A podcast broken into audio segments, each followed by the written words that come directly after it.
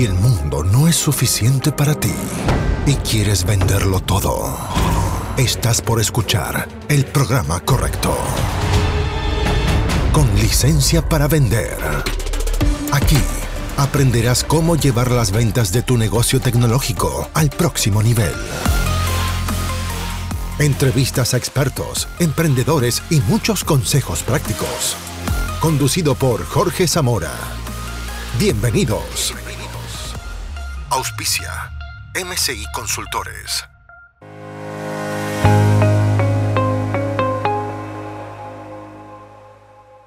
Hola, bienvenido a este nuevo episodio del podcast con licencia para vender. Soy Jorge Zamora y vamos a continuar con la segunda parte de la entrevista que me hizo Chris Payne en su podcast Vender Diferente y eh, tiene relación con marketing para empresas TI o business to business en el caso eh, de Chris. Eh, ¿Qué hace? ¿Qué tiene que hacer un vendedor? ¿Qué tiene que hacer la empresa? ¿De qué se trata todo esto? ¿Cuáles son los desafíos del marketing para ventas?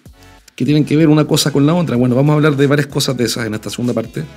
Y bueno, toma nota, sácale y saca una idea y sobre todo implementala. Acuérdate que este mundo se lo llevan los que implementan rápido. Un abrazo.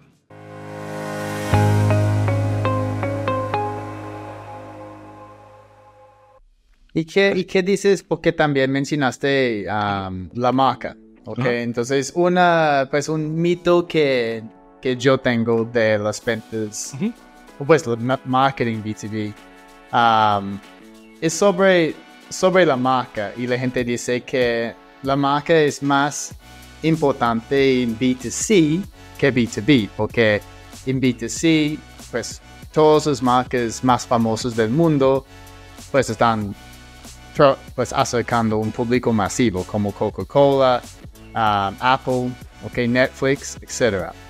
Ah, y muchas veces no pensamos tanto en la marca B2B, pero ¿cómo podemos construir una marca fuerte B2B donde tenemos que invertir nuestro, nuestros recursos para fortalecer la marca? Y la marca para ti B2B es importante o no? Resulta que la marca, hasta donde yo entiendo, y es la huella que dejamos en, los clientes que interactúan con nosotros. No es un logo, no es una imagen, no es un diseño. Entonces, lo primero es entender qué es la marca. Y, yo entiendo por marca eh, eso. También entiendo por marca lo que hablan de ti cuando tú no estás, de tu empresa, ¿no? Eh, entonces, eh, es lo que conversa. La, la, reputación de la, la reputación. Sí, Entonces, en mi visión, lo primero para construir una marca es tener un producto extraordinario, que es algo que la gente olvida. ¿ok? Em, por comodidad, porque hay empresas que llevan mucho tiempo y pueden eh, descansar en la reputación y descansar en los referidos, descansar en la inercia que tienen los negocios. Em, pero lo primero es tener un producto extraordinario. Ahora, para tener un producto extraordinario no tienes por qué inventar el iPhone. Em, ahora, de hecho, estoy leyendo un libro que te recomiendo que se llama Crea, de un tipo no me acuerdo que es Farrell, creo que es el apellido, pero crea, es un, tipo que es un ingeniero del, que participó en el desarrollo del iPhone, del iPad y no sé qué más. Entonces, lo primero es tener un producto extraordinario en el sentido que tu cliente tiene que decir esto es diferente, esto es mucho mejor que lo otro. Em, si tú haces sillas y vendes sillas para restaurantes o arriendas generadores a constructoras, bueno, entonces el arriendo, la experiencia que tienes que generarle a tus empresas constructoras por ese arriendo tiene que ser extraordinaria, o más rápido, más fácil, con una aplicación o, lo que sea, pero tienes que generar un efecto wow en tus clientes o eh, no hay ningún esfuerzo de marketing o branding que vaya a hacer eso por ti. Lo primero es tener un producto extraordinario. Un comentario rápido, mira, la otra me junté a almorzar con un cliente al que le tengo mucho aprecio y me encanta porque él no lo sabe, pero él es mi gerente de innovación y me paga. Es gratis. Ajá. Em, ¿Por qué? Porque cada vez que me junto con él me da una lista de cosas que tengo que mejorar. Em, se llama Luis, somos bien amigos. Así que si estás escuchando este programa, Luis, te queremos mucho. Gracias por ayudarnos siempre. Y él no tiene misericordia y me da los tips. Me dice: Tu servicio falla aquí, falla aquí, falla aquí, falla aquí, falla aquí. Yo tomo nota, me junto con mi equipo y le digo: Ya, vengo de la reunión con Luis. Estos son los siete puntos que tenemos que mejorar y nos ponemos a trabajar en eso. Entonces, eh, para crear un producto extraordinario no hay que ser Steve Jobs, eh, estamos hablando del alma de la marca, ¿no? sino que hay que ir a preguntarle a los clientes cosas como, ¿qué tengo que hacer yo, Chris, por ti? ¿O qué tenemos que hacer nosotros en este equipo por ti para que tú quedes fascinado con este producto, para que este servicio o este producto sea increíble para ti? ¿Qué es lo que te tiene que hacer? Y escuchar con humildad, sin defender tu, tu posición, y, Sí. y tomar nota. No, y, y no, y no comenzar, no, CRISPR, que tú tienes que entender que. No, no. CRISPR, que no has considerado que. No, no, no. Es, Chris, dime tú, ¿qué es lo que tú sueñas como producto o servicio? Y yo voy a tomar nota. Después veré si eso es gratis, si hay que cobrarlo, si es que se puede hacer, si no se puede hacer, lo que sea. Pero El, el- el reto, el reto ahí es que muchas veces los vendedores no tienen control de- del producto, la calidad del producto. Obviamente llegan a la empresa, la empresa Sí. dice, mira, aquí está el producto, Sí. ah, pero la empresa no tiene un nombre, ¿ok? Entonces hacen una llamada y dicen, ah, yo soy Chris de esta empresa y la gente dice, ¿de, de dónde? ¿De dónde estás? Sí. ah, llamando. Entonces, ¿cómo, ¿cómo podemos ayudar a estos vendedores? Porque tal vez esos son los vendedores que están pensando, pues, en ventas B2B, marca, no, no aplica, porque ellos solamente están intentando vender los beneficios de un producto, ah, pero no pueden asegurar que el producto es como increíble, super wow. Y lo que pasa es que la marca no solamente es la razón por la que llegan, la marca también es la razón por la que se quedan. Entonces, ¿qué ocurre? Que mm, ah, yo mismo, mi, mi consultora MSI Consultores, la marca la conocen muy poco. Sí, Y, y eso da igual, porque la marca la vamos a ir generando a lo largo de todo el ciclo de venta. ¿Ok? No es que ellos tengan que tener una retención, una awareness del logo, los colores, la música, las personas, no, no. Basta con ir generando una gran experiencia a lo largo de todo el ciclo de venta, generando Sí. una experiencia extraordinaria para ir construyendo una marca potente a través de la experiencia sin, que tener, sin tener que pagarle un millón de dólares a Macan Ericsson. ¿Ok? Tanto, eh, la marca sí es fundamental. El punto es que por sí sola, en la pequeña escala, las pequeñas compañías, es insuficiente para generar demanda. ¿Ok? Entonces, eh, por ejemplo, bueno, yo no trabajo con ellos, pero supongamos McKinsey Company. Eh, ellos hicieron un trabajo de branding muy potente durante muchísimos años y hasta donde yo entiendo, puede que esté equivocado, digamos, la marca es suficientemente buena como para atraer clientes ideales, ¿ok? Eh, podríamos decir que Apple también lo hizo y así tenemos muchos ejemplos. Si tú no Sí. eres Apple y no eres McKinsey y no eres Volvo, ¿ok? O no eres Subaru o lo que sea, entonces no puedes esperar que la marca ten- tu marca tenga el poder de atracción suficiente para generar un deal flow, un, un- un- un flujo de deals lo suficientemente bueno para hacer crecer tu negocio. Necesitas conectar eh, las ventas y el marketing para generar una, una experiencia notable a lo largo de todo el ciclo de venta, de manera tal que cuando tu cliente termine comprando el producto o el servicio, diga, trabajar con Chris fue fantástico. Eso es marca. ¿ok? sí.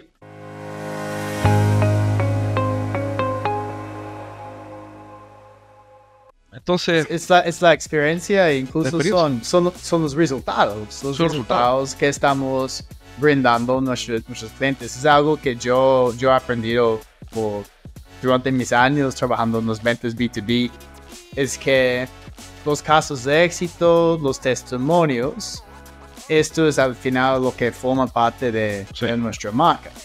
Y muchos vendedores, ok, todos los vendedores B2B escuchando en este momento, si quieren aprovechar su departamento de mercadeo, tienen que trabajar con ellos para generar casos de éxito y testimonios, hacer esos videos, porque cuando ustedes están trabajando con oportunidades, ok, tal vez es oportunidad en la parte de prospección, ya estás teniendo reuniones con de decisiones, tienen que empezar a compartir esos materiales con ellos y, muchos vendedores ah, no, no están pensando en eso, solamente están pensando en los beneficios, los atributos, tengo que cerrar la venta, obviamente están haciendo sus preguntas para entender la necesidad, pero esos son los puntos adicionales que generan la confianza para crear en la empresa, ¿ok?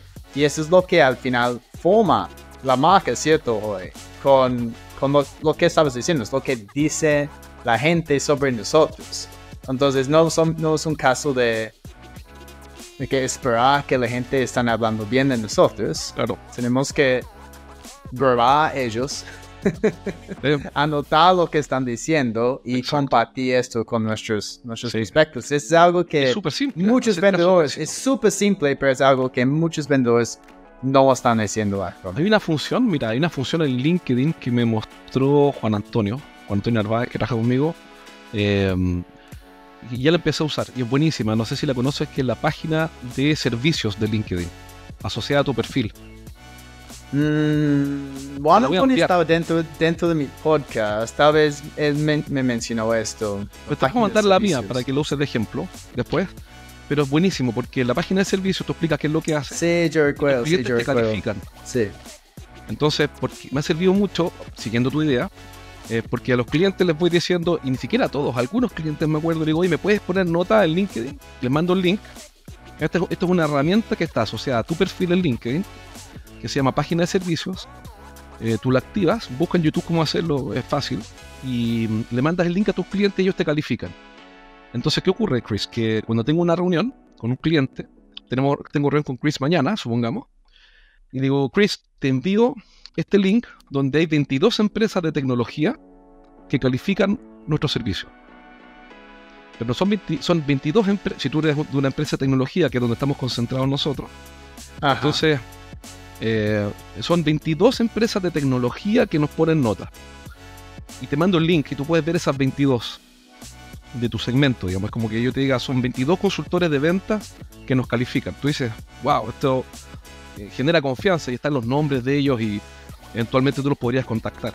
Y en la reunión, normalmente mostramos un caso de éxito, no sé si en la primera reunión, pero cuando, cuando aplica, en ese caso de éxito, tomando lo que tú dices, mostramos los antecedentes, el problema, las, son los, los, los ítems, ¿no? Antecedentes, Sí. el problema, la solución propuesta, el resultado, y agregamos al final los datos de contacto. Entonces te entregamos el teléfono móvil y el email del gerente que estuvo a cargo de ese proyecto por parte del cliente, y, y te enviamos esto después, y tú puedes llamarlo y preguntarle, oye, estuve con Jorge y dice que consiguió estos resultados para ustedes. ¿Es verdad lo que están diciendo? Entonces, eso también es branding. Y es un branding, llamémoslo branding directo, por decirlo de alguna forma. Que no, en vez de publicarlo al mundo y esperar que algo, llueva- algo caiga como la danza de la lluvia, eh, se lo hace Sí. llegar a las manos de, de tu segmento para que vayas generando esa reputación. Y es gratis, o sea, ni siquiera hay que pagarlo, Chris. Eh, es gratis. Le mandas No, la, la- la- la mayoría, de, la mayoría de, de las actividades de marketing son, son gratis. ¿ok? Estamos hablando de, de marca empresarial, pero Sí. no marca personal. Marca personal es gratis. Podemos trabajar cada día en nuestra marca personal. Podemos generar contenido. Ah, hay muchas aplicaciones hoy en día para ayudar a nosotros a generar contenido. Ah, podemos usar LinkedIn para definir quiénes son nuestros perfiles ideales, interactuar con ellos. Um, incluso marca personal en B2B es más importante que Claro. marca empresarial. There ¿Sabes is esto. Yo creo que yo creo que es más importante, ¿sabes por qué, Chris? Porque si te voy a comprar, por ejemplo, un proyecto de ciberseguridad, puede ser un proyecto de 200 de 200 mil dólares. Pero si me compro un agua, una bebida y no me gusta tu bebida energética, la voto y perdí 2 dólares. El riesgo, el riesgo percibido, el riesgo asociado a una decisión de compra en business to business puede ser mil veces mayor al riesgo percibido de, de comprar un producto en B2C. No me gustó la cerveza, la voto y me compro otra. Pero si no me gusta el, el ERP o la experiencia de cambiarme de SAP a tu ERP, es mala, me cuesta el trabajo, más 200 mil dólares eh, que le costó a la empresa. Entonces, eh, la marca personal, yo estoy de acuerdo contigo, es más importante que nunca en business to business. Y ahora, ¿cuál es el costo de producción? Por ejemplo, si quisieras hacer un podcast, el costo de producción, yo creo que pago el mes, al año, 80 dólares en Podbean por alojar en podcast. 80 dólares, Chris. Tú debes pagar algo parecido, no sé, en alguna parte, pero, pero estamos hablando de 7 dólares al mes. Por favor. Yo, yo, yo, yo, yo, yo tengo un community manager ah, Vaya. donde yo pago una mensualidad, entonces es más, más que esto. Pero por ejemplo, este programa que estoy usando, este programa nuevo, Riverside, es, son 12 dólares, yo creo, algo así por mes y ah, este está haciendo edición y es, es- es muy bueno. Pues obviamente voy a seguir con mi community manager, entonces Alex, estás editando esto en este momento. Seguimos. Si no, yo Seguimos no, no juntos. hacíamos nada. Pero, pero este, este programa puede editar mucho. De- puede ser un poquito de tu trabajo. Ah, me refiero a que son inversiones menores en el sentido de. eh, es tanto lo que vale. Mira, mis primeros episodios, yo creo que los primeros 100 episodios los edité yo. Eh, sí. O sea, porque no tenía community manager, no tenía asistente, no tenía nada y no, no tenía audiencia, no tenía nada. Y llegué y partí. Eh, y valía la pena. Yo creo que los primeros 100, no, no los conté, pero de ese orden, en esas magnitudes. Sí, este, pues es, es como uno aprende, ¿no? Tenemos que aprender cómo hacer la edición antes de, de dejarlo en las manos de, de otras personas.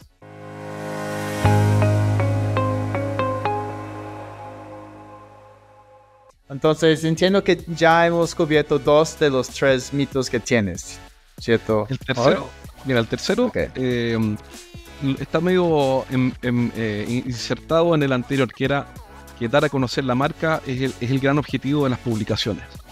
Y esto lo veo todo el tiempo, está relacionado con los puntos anteriores. La mayoría de mis clientes, eh, y por eso los ayudamos, porque tienden a cometer un error, que es hacer publicaciones en LinkedIn o en otras redes sociales para dar a conocer la marca. Eh, de manera tal que alguien en algún minuto, de tanto ver esos anuncios eh, Sí. o esas publicaciones, diga, tenga awareness, ¿no? Para generar awareness. Es decir, eh, awareness me refiero a mm, conocimiento, to- to- conciencia de la marca. Y, mm, y eso es un error, porque mm, el, fruto de eso es cero. Es cero, vi- virtualmente cero. En cambio, eh, nosotros les recomendamos a nuestros clientes que publiquen información útil para resolver un problema a su cliente ideal. Y que luego lo inviten a dar un paso al que esté más interesado. Entonces, por ejemplo, si tu cliente, eh, ya hablemos de un vendedor, si un vendedor, eh, y nuevamente gratis, si un vendedor que te está escuchando en tu podcast eh, vende, voy a seguir con el mismo ejemplo, con generadores, generadores eléctricos, ¿no? Generadores de electricidad. Ok, sí. Entonces, ¿qué podría hacer? Hablar con su departamento técnico y preguntarles cuáles son los tres consejos prácticos para mejorar el rendimiento o la vida útil de un generador. Entonces, va a ser- entonces el departamento técnico le va a decir, mira, aquí cambiar el aceite cada tantas horas, el, lubricante, después tienes que cambiar esto y mantener el filtro de aire con no sé qué. Y él escribió un artículo sobre eh, tres tips para mejorar la vida útil del, generador de- tu constructora. Y ese artículo, con tres tips muy eh, simples, se lo hace llegar, y este es el punto, a las manos de su cliente ideal. Y la forma de entregarlo, el delivery, puede ser de todas las formas que se te ocurra. Puedes llamar por teléfono, y esto lo hemos hecho con equipo de venta. Hola Chris, soy Jorge Zamora de la empresa ABC, ABC. Y mira, la razón por la que te llamo es para hacerte llegar un artículo eh, sobre cómo hacer tres tips para mejorar la vida útil de los generadores en tu empresa, porque entiendo que tú estás a cargo del mantenimiento de los generadores en la constructora Pérez. Y con el ánimo de conocerte y agregarte valor, entregarte algo valioso, pensaba mandarte este artículo. No sé qué te parece. Nadie, Chris, te va a decir, ¿qué? ¿Me estás mandando información valiosa para mejorar el mantenimiento y la, y la vida útil de mis equipos? Esto es el colmo, púdrete. Nadie hace eso, ¿no? Como... Puede, puede- puede- puede ser una Sí. persona que... Sí, hay gente que tiene problemas Se con llama, la se vida. llama el, el, el 10%. Sí, sí, sí, pero Sí. yo creo que incluso menos. Es poca la gente que se enfurece cuando le entregan Sí. información útil. Em, pero sí, siempre hay gente que tiene problemas con el mundo, con la vida. Con... Pero ya, bueno, no- eh, nosotros no somos terapeutas, No. somos vendedores. Pero, yo, yo, yo digo que si, si, este, si no llegamos a alguien así, no estamos haciendo suficientes llamadas. Claro, exacto, si te ponga llamadas, exacto. Em, entonces, em, o puede ser por LinkedIn. Eh, yo lo hago siempre. Hola Chris, ¿cómo estás? Mira, vi que trabajas en la empresa X. Nosotros hacemos mantenimiento de generadores y por eso te hago llegar este artículo. Incluso a veces hacemos la prueba y le decimos, mira, pensé que un artículo que escribimos sobre tres maneras de mejorar el, desempeño o el mantenimiento de los generadores podría servirte. Y les pedimos permiso.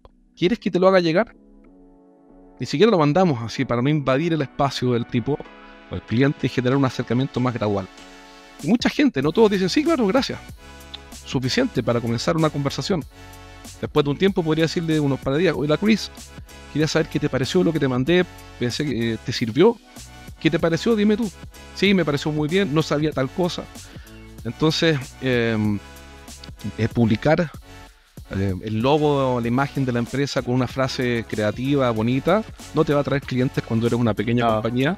O, que o lo, que, lo que hace lo que hace muchos vendedores es con ellos comparten las publicaciones de, de mercadeo y son publicaciones dentro de la página de la empresa en LinkedIn, por ejemplo. Claro. Y sí, esas publicaciones no, no tienen una conexión directa con la necesidad del cliente. Muchas veces las publica- publicaciones de, de equipo de mercadeo, porque el equipo de mercadeo está desconectado. Ellos no están hablando con los prospectos, los, los clientes cada día. Um, y eso es un error. Entonces, un consejo grande que tengo para todos los vendedores B2B escuchando es, ustedes tienen que ser sus propios departamentos de mercadeo. Exacto, exacto. No, no, puede- no pueden depender de- del equipo de mercadeo para producir contenido. Y, Oye. y- y incluso eh, tenemos que mejorar nuestra marca personal y la mejor manera para hacerlo es generar contenido. Oye, ¿se- ¿te imaginas decir así como el título del, del podcast de hoy? El marketing es algo demasiado serio como para dejarlo en manos de marketing. Es un buen título, es un buen título porque es, es- es un punto que todo el mundo tiene que entender. Es que un vendedor no es solamente un vendedor, un vendedor tiene que entender marketing, ok, generación de contenido y, y cómo construir un embudo, por ejemplo. Hay, hay un montón de asesores de seguros que, que no saben cómo construir un embudo para captar contactos de clientes que podrían estar interesados en un seguro de vida, en un seguro de viaje, en un seguro de salud. Y cuando yo, uno de mis clientes en Colombia es Sura, que es una empresa grande de seguros. Y uno de los entrenamientos que yo hago con los asesores eh, está es- específicamente enfocado en cómo captar leads inbound. Claro. Y cuando yo comienzo a mostrar a ellos qué tan fácil es ok, hacer un, un evento, un ebook sobre un tema específico, ok, un, un ebook sobre um, los tres secretos que debes entender antes de comprar tu primer carro de segundo mano, ok. Publicar esto en las redes sociales, ¿quién va a descargar este ebook?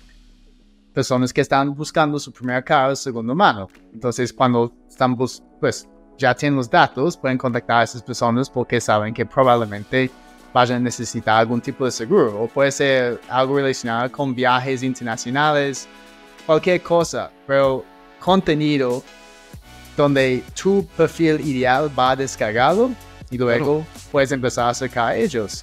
Y no pueden creer como que esto era posible. Es como, Chris, es que yo llevo 20 Cuando años teniendo seguros y, y solamente yo dependía de referidos.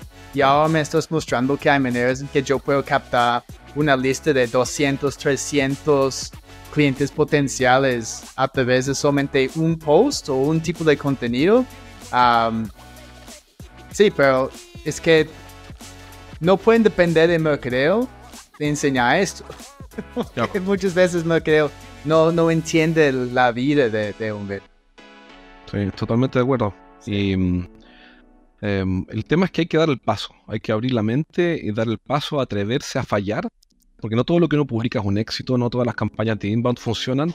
El punto es no detenerse. Eh, eh, nosotros hacemos un montón de actividades de marketing para nuestros clientes y para nosotros, y Sí. no todo funciona, y da igual, porque una vez que no funciona, pero ya existe, lo puedes ir mejorando, lo puedes ir optimizando. Siem- Siempre, siempre aprendes, siempre, Siempre. aprendes con Y están mejorando y mejorando y mejorando. sí. Y gradualmente van funcionando las cosas. Así que eh, estoy completamente de acuerdo contigo. Eh, puedes generar eh, un montón de leads si es que eres un vendedor que crea contenido. Antes era como una opción. Hoy día yo creo que Sí. es must. Ya no, no puedes no estar haciendo contenido porque al final tu competencia lo está haciendo. Así que lo haces tú, lo hace tu competencia. Sí. Y, y muchas veces también, pues, si nuestra competencia tal vez lo está haciendo, pero no están promoviéndolo, no están mostrando a otras personas tal vez esas partes distintas de su producto, como estabas es- mencionando al principio. Ah, y si podemos empezar a destacar estos atributos, esos beneficios, esos resultados que podemos brindar con el producto y la competencia no está haciéndolo, pues ya es un punto de diferenciación para nosotros. Absolutamente. Listo, Joy. Súper. Entonces, Un abrazo, qué bueno verte, Chris, y felicitaciones por tu podcast. Y saludo a tu auditorio. muchas gracias a ti y felicitaciones por, por tu podcast y gracias por estar aquí con nosotros en, Genial. en Vender Diferente. Te felicito. Gracias por todo, Chris. Gracias.